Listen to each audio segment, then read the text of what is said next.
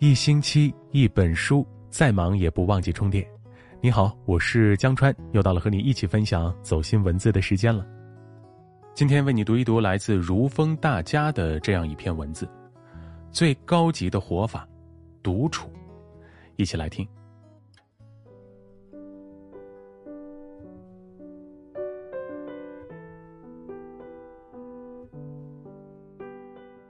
哲学家帕斯卡尔说过：“几乎我们所有的痛苦都来自我们不善于在房间里独处。”经过种种风浪，渐渐懂得宁静才是最终的归宿。看惯了人情冷暖，越发明白，孤独才是生活的常态。不再热衷于呼朋唤友，不再流连于热闹繁华，生命回归平淡，渐渐领悟到。后半生最高级的活法，是独处。独处，给灵魂以自由。杨绛先生说过：“到最后才知道，世界是自己的，与他人毫无关系。”一八四五年三月，梭罗借了一把斧头，孤身一人跑进了无人居住的瓦尔登湖边的山林，自己砍柴，在瓦尔湖畔建造了一个小木屋。住了两年零两个月又两天。他开荒种地，一个人耕作，一个人生活，饿了就吃自己耕种的简单食物，渴了就喝纯净清澈的湖水。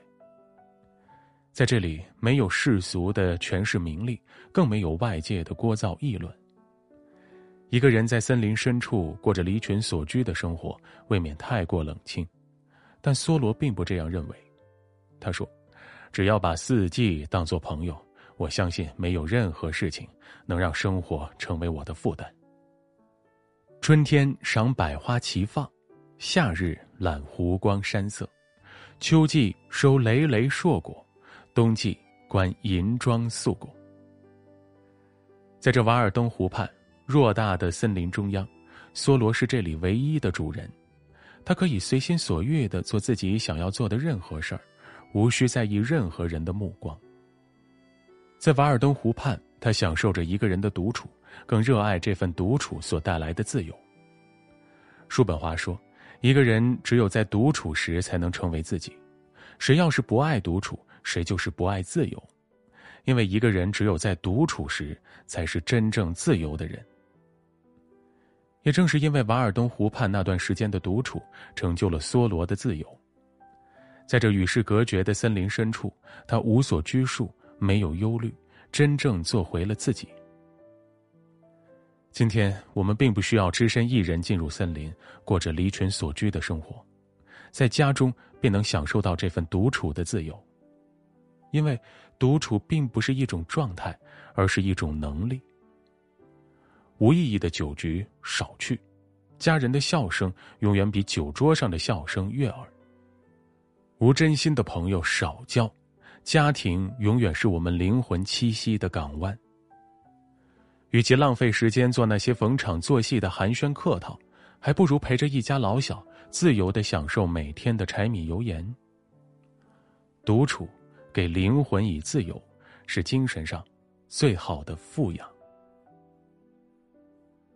独处，给岁月以温柔。曾经的你，是否会因为工作不如意而心生怨气呢？是否会因家人的不理解而倍感落寞呢？或是为生活琐事而苦不堪言呢？请相信，岁月欠你的温柔，独处加倍补偿。唐代有一位诗人李涉，在唐宪宗时被贬谪为峡州司仓参军，后来又被流放南方。工作的降职令他的情绪极其消沉，而他的家人也不理解他，离他而去。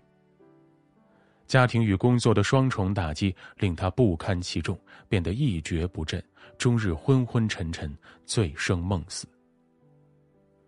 有一天，他忽然发现明媚的春天就要离他远去了，于是诗人强打精神，想要登山去欣赏春色。在途中，他无意间经过一个种满竹子的寺院，遇到一位高僧，便与他交谈许久。在这里，他享受到短暂的宁静，清风徐来，竹叶起舞，不由得心旷神怡，烦恼苦闷一时间烟消云散。于是他欣然题诗于寺院的墙壁：“终日昏昏醉梦间，忽闻春尽强登山。因过竹院逢僧话，又得浮生半日闲。”一句“浮生半日闲”从此为人们所熟知。正是因为独处，令他在这烦乱的世间暂时得到片刻清闲，进而释怀了种种烦闷，身心得到彻底的解脱。其实，我们生活中许多的烦恼，就如灰尘掉入杯子，如果不停的晃动杯子，里面的水就会浑浊不堪。如果只是轻轻的将它放在桌面上，灰尘则会沉淀于杯底，水液会变得清澈洁净。你若追逐，痛苦与日俱增；你若独处，清风扑面而来。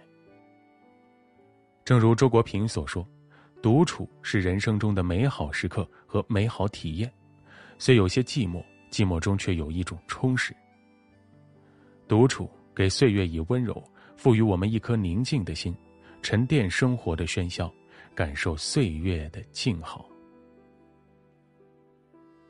独处，给生活以自律。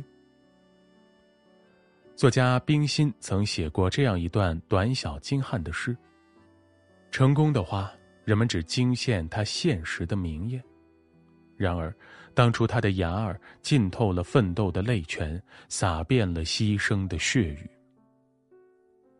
其实，所有优秀的背后，都是苦行僧般的自律，而我们的每一次独处，每一份自律，都将化为一盏明灯，照亮前路，助我们破茧化蝶。上世纪六十到七十年代，上海市浦江电表厂一位小工的故事流传甚广。有一位小工没事儿就看书自学英语，而其他的小工没事儿就抽烟、打牌、踢球，还嘲笑这个小工读英语有什么用？电表工人用得到英语吗？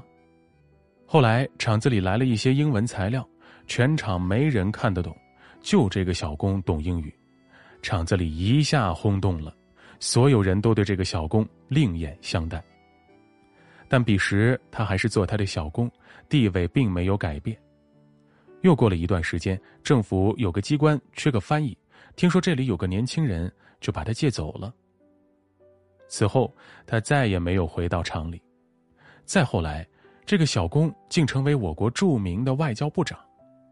没错，他就是杨洁篪。在独处的时间里，有人喜欢没日没夜的看视频、打游戏，亦或吃吃喝喝；而有的人则自律精进，或捧卷遐思，或听乐怡情，或挑灯夜读。正是因为那些不为人知的日夜独处、数十年如一日的自律，杨洁篪才能脱颖而出。正如叔本华所说：“人要么孤独，要么庸俗。”平庸的人用热闹填补空虚，而优秀的人以独处成就自我。真正拉开我们人生差距的，从来不是什么天赋，而是你独处时的生活态度。人到中年，享受得了孤独，坚持得了自律，才能守得住繁华，望得见满天星辉。周国平散文集中有这么一句话。人生最好的境界是丰富的安静。安静是因为摆脱了外界浮名虚利的诱惑，丰富是因为拥有了内在精神世界的宝藏。人到中年，庸庸碌碌，也许只有在独处中，我们才能享受得到难能可贵的安静与丰富。往后余生，愿我们学会独处，享受孤独。看花开花落随云卷云舒。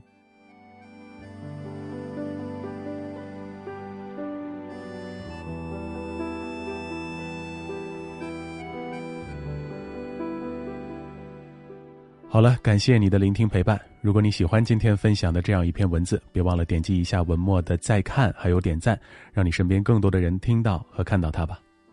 明晚同一时间我们不见不散。我是江川我在北京祝你晚安好梦也祝你健康平安。我们下次见。